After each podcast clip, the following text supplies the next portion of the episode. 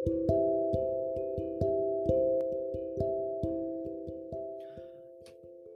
い。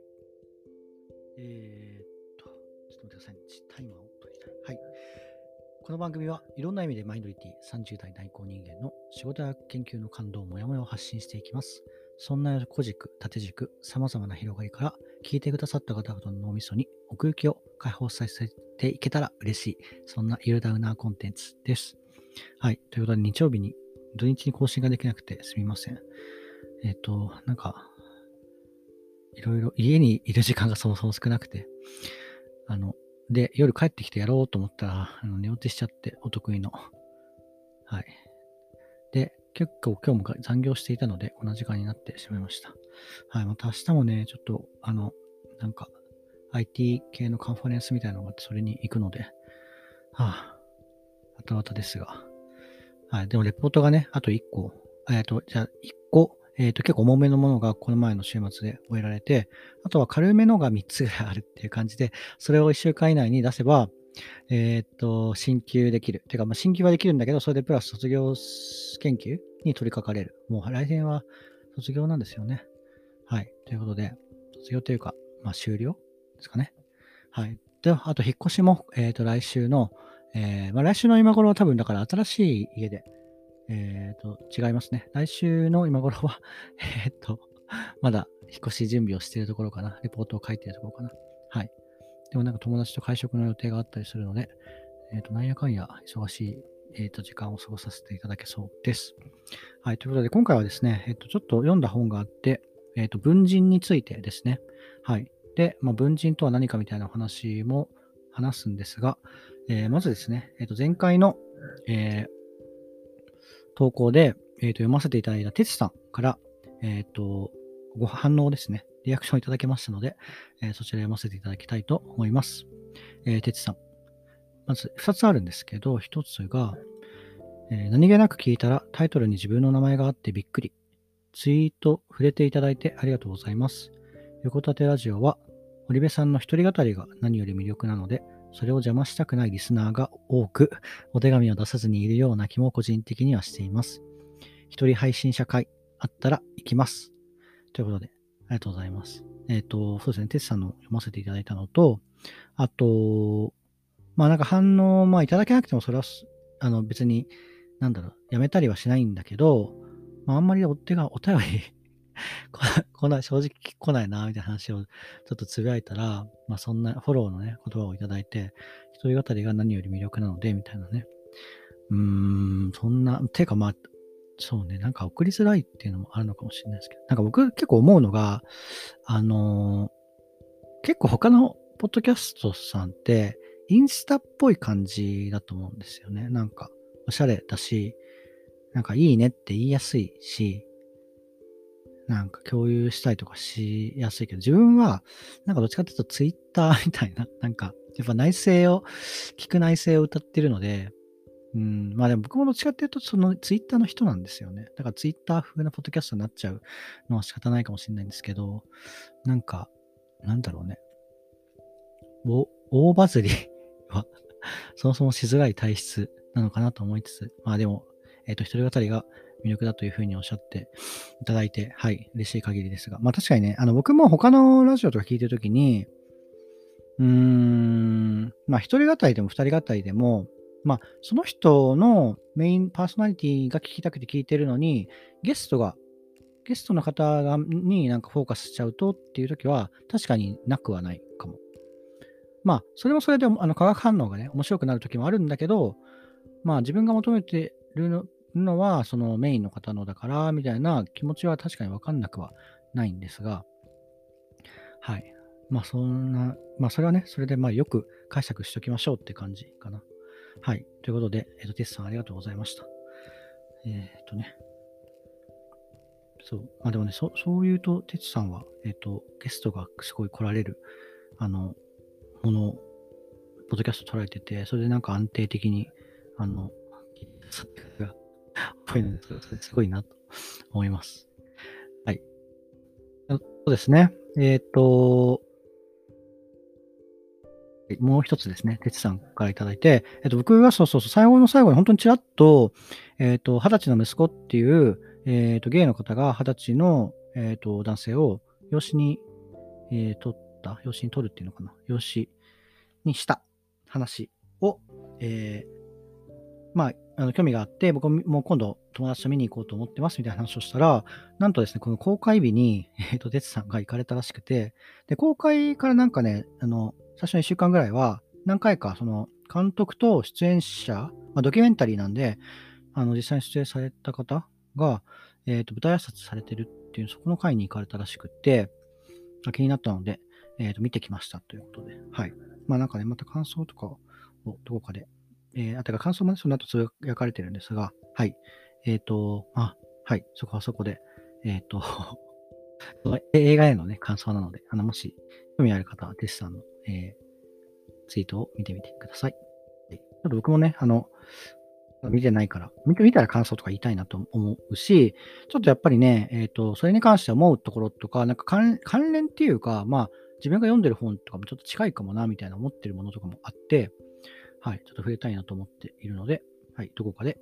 触れたら、ただと思います。はい、ということで、以上、ハッシュタグ、えー、紹介の、ハッシュタグ投稿の紹介の、えー、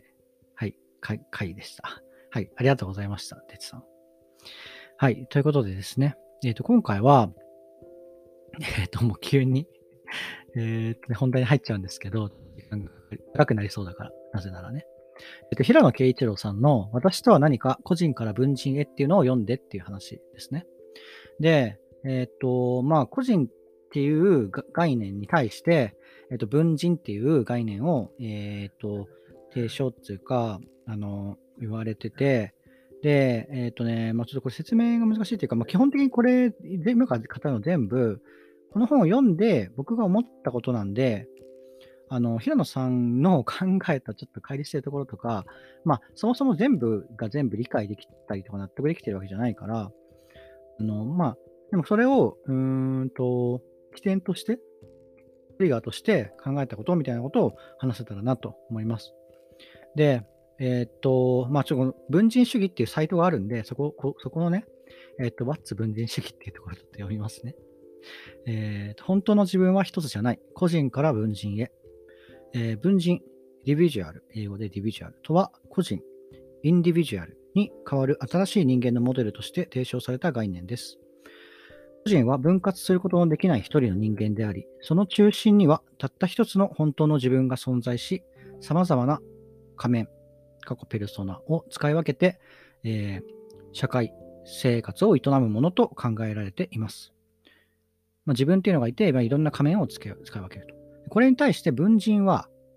えー、対人関係ごとに、対人関係ごと、環境ごとに分化した異なる人格のことです。えー、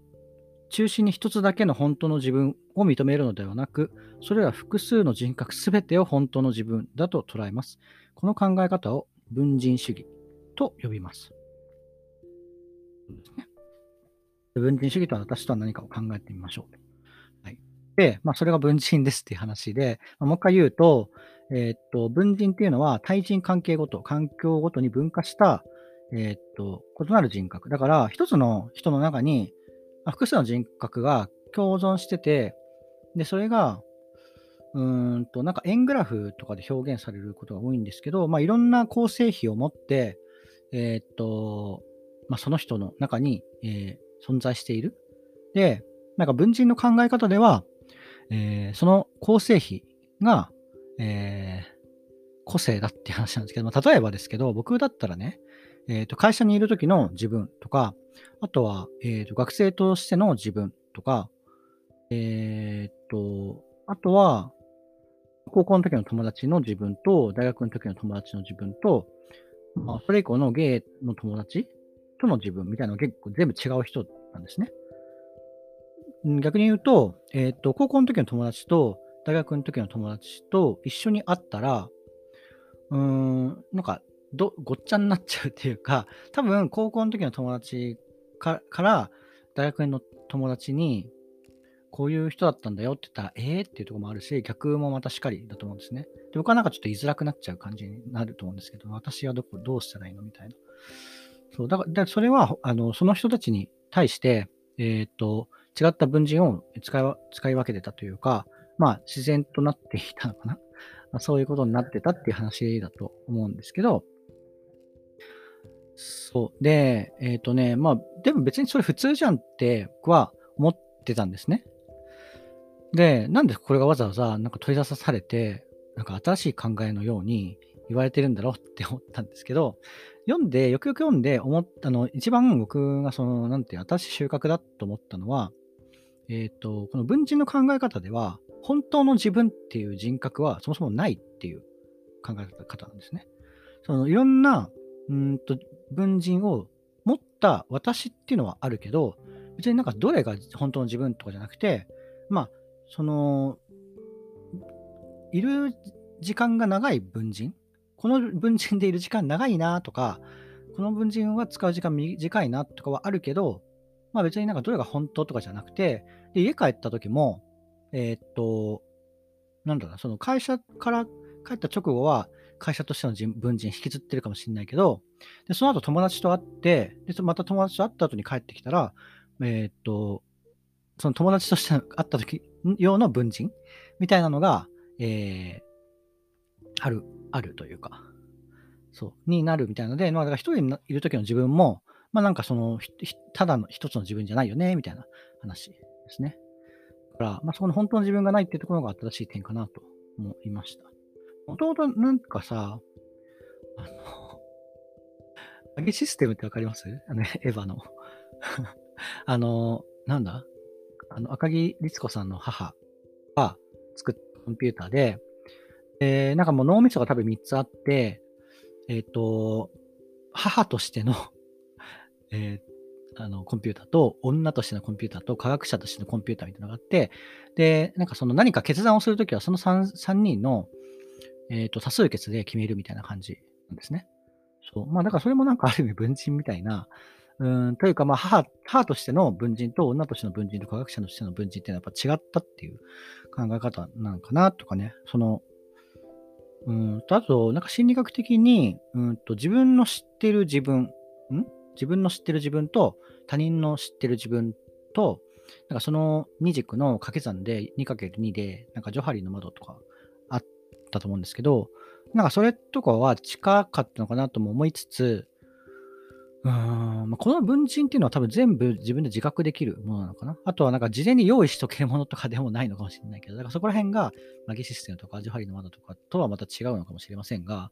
まあ、だからなんか知らなかったわけじゃないけど、まあ新しいなっていう感じですね。で、この考えで結構腹落ちすることが多いなって思ったのは、まあその構成比っていうのが個性で、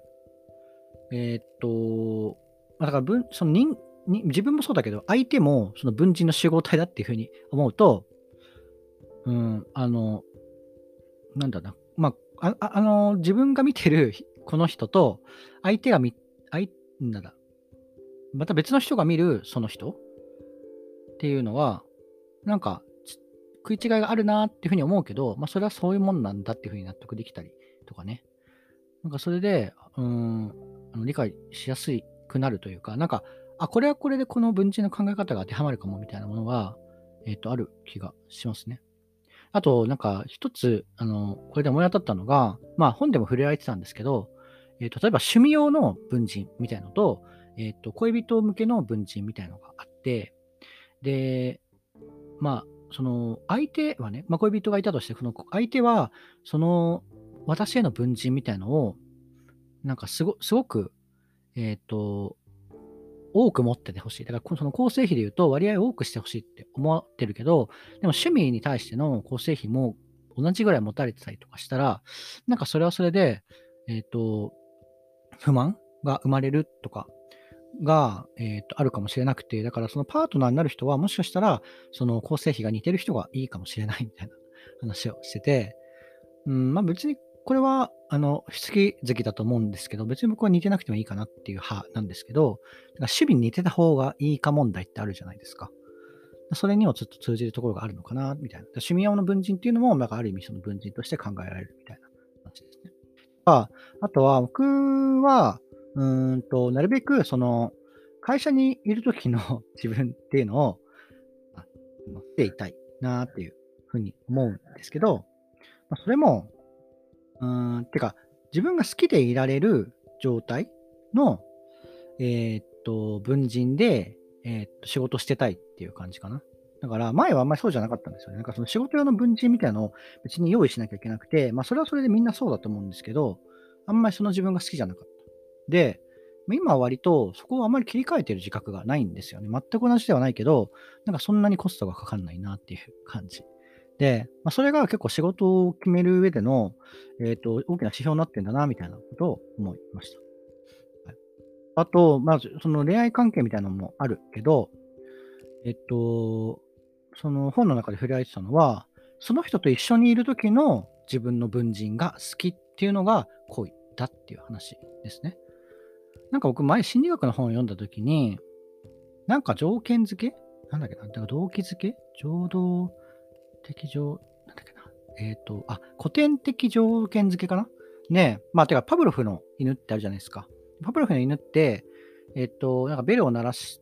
たら、えっ、ー、と、餌が出る。餌が来るときにベ、餌が来るときにはベルが鳴ってて、っていうのを繰り返してると、えっ、と、餌を出さなくてもベルが鳴っただけで、なんかよだれが出るみたいな話があって、でそれってだから、その、ベルが鳴ることと、自分の中に嬉しい気持ちが芽生えるっていうことが、えっ、と、なんか条件付けされて、で、なんかそのベルが鳴ることに対しても、もう、まあだから好きになっちゃったみたいな話なんですけど、まあだからその自分と一緒にいるときの、えっ、と、じあの自分の文人の感覚が好きだから、それを、それ繰り返していくと、その相手を見ただけでも、えっ、と、それを思い出すみたいなのにちょっと近いのかなと思って、まあでもやっぱりその楽しい自分でいられる方がいいっと思うんですね。だからそれがなんか僕の前の考え方だと、ありのままの自分にでいられるみたいな、えー、考え方に近かったんですけど、なんかそうじゃなかったなっていう。まあ、またそれありのままとかっていうか、まあ、単純に自分が好きな自分に近づけ、より近づける文人みたいなのが、えー、答え、答えっていうか、まあ、この、えー、と文人の考え方に沿うとね、だったんかなって感じですね。で、逆に言うと、その別れっていうのは、その人といる時のその自分、分、まあ自分っていうか、その文人としての自分を失うっていうことだっていう感じですね。まあ、あとは、なんかこれをだから逆手に、逆手っていうかちょっと悪用しちゃうと、っていうか、まあその本の中でも言ってたけど、まあ、ある人に恋をしつつ、別の人を、えー、っと、恋するっていうか、別の誰かを愛するみたいなこともあり得るみたいな感じで、それは、うんと、なんだろう、その、自分、その文人が好きっていう、自分の文人が好きっていうふうに考えると、えっ、と、その、その相手といる時のね、そして別に複数にのことだって起こり得るし、それが起こるのは、その今のパートナーを愛し愛しなくな愛さなくなったからではないっていうことうんまあ、ちょっとここはなんか感情的にあの納得しづらいところもあると思うんですけど、まあ、なんかそういうことも起こるよっていう考え方らしいですね。はい、自分の中になんか天使と悪魔みたいなのがいるっていう感じですね。で、そう、まあなんか結局、うんと、その文人っていうのはだから別に見た目は変わんないんですよね。だけど、その振る舞いが変わって、その振る舞いっていうのは、その目の前にいる相手によって変わるものだっていう感じですね。あ僕もだからその一人でいるときあ、えっ、ー、と、会社でいるときとか、そう結構僕ね、自分、一人でいるときは自分向けの文人っていうのがある気がしてる。なんかそういうあんまり本で触れられてなかったけど、僕は割と自分っていうのは一番身近な他人だっていう意識があるんで、まあ、自分向けの文人っていうのもまあ一つあってもいいかなっていう感じですね。ちょっとどうなんか図にしづらいけど。あとは会社向けと、あと学校向けね。あとは友達とか、その友達でも集団とかグループと個人で全然違うと思うし、このね、ラジオを語ってる時の文人は何っていう、ちょっと、あの、のテーマですね。になりますね。別に相手がいるわけじゃないから。でも誰かに向けて話してるのはあるんだよな。って感じですね。そう、まあ、ただ、その、振る舞いだから、うーん、やっぱ一人の人の前で全部を出せないから、結局その見られる私っていうのは、あのトリミングに、切り抜きになりならざるを得ないっていう感じですね。かそれぞれに同じ自分っていうのを想定されてると、うーん、なんか、その人から見た時の僕とかは、辻褄が合わなくなる っていう感じですね。相手もだからそういう考えがあるあったりすると、あの、理解できるのかな。だからなんかそこを統合していかなきゃいけないとかそういう話でもない気もしますね。その時々によって一番、一番、なんていうの？そのコストがかからない文人になるというか、まあ、コントロールできるとしてって話ね。だから、なんかロックマン、ロックマンとかって、あの、相手のボスによって、なんか変えるじゃないですか。まあ、あれはめちゃくちゃもう見た目が変わってるから、あの、ペルソナ的なあれなのかもしれないですけど、うん、まあ、ロックマンみたいな感じですね。まあ、あのカービィでもいいですけど、はい。ね、あの、まあ、だから結局最終的にね、この理解できないとか、うん、なんか納得できない